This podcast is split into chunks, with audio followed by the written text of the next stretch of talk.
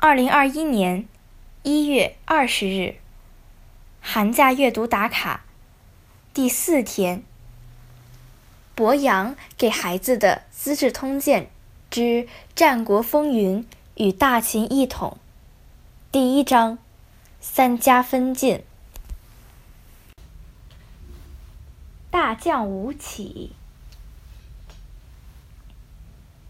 吴起是魏国人。在鲁国当官。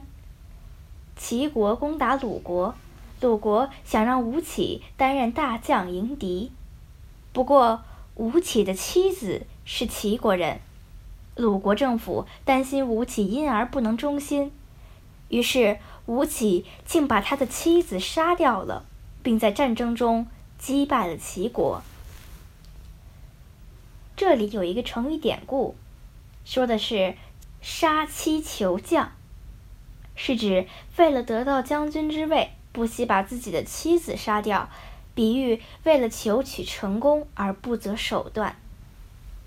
有人向鲁国国君挑拨说，吴起曾拜曾参为师，娘亲去世也不奔丧，曾参认为他不孝，跟他断绝了关系。现在他为当主上的大将，又把妻子杀了。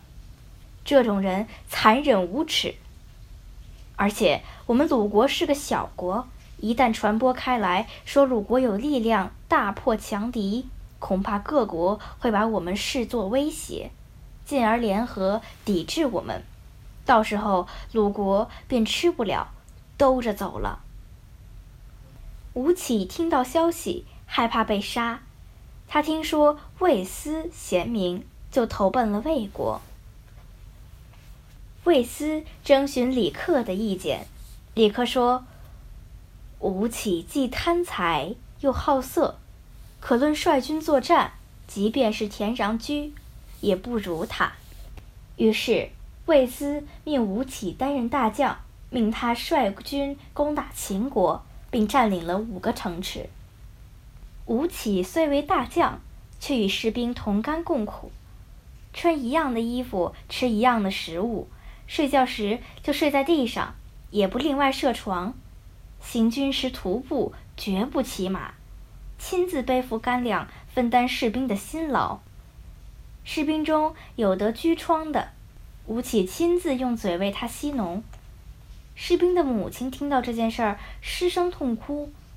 人们说：“你的儿子不过是一名无名小卒，却有大将军给他吸脓，你还有什么可哭的？”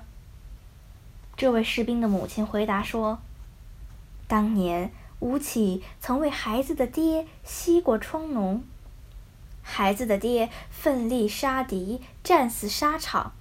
现在吴起又吸孩子的疮脓，不知孩子将来会死在什么地方，我怎能不哀伤？”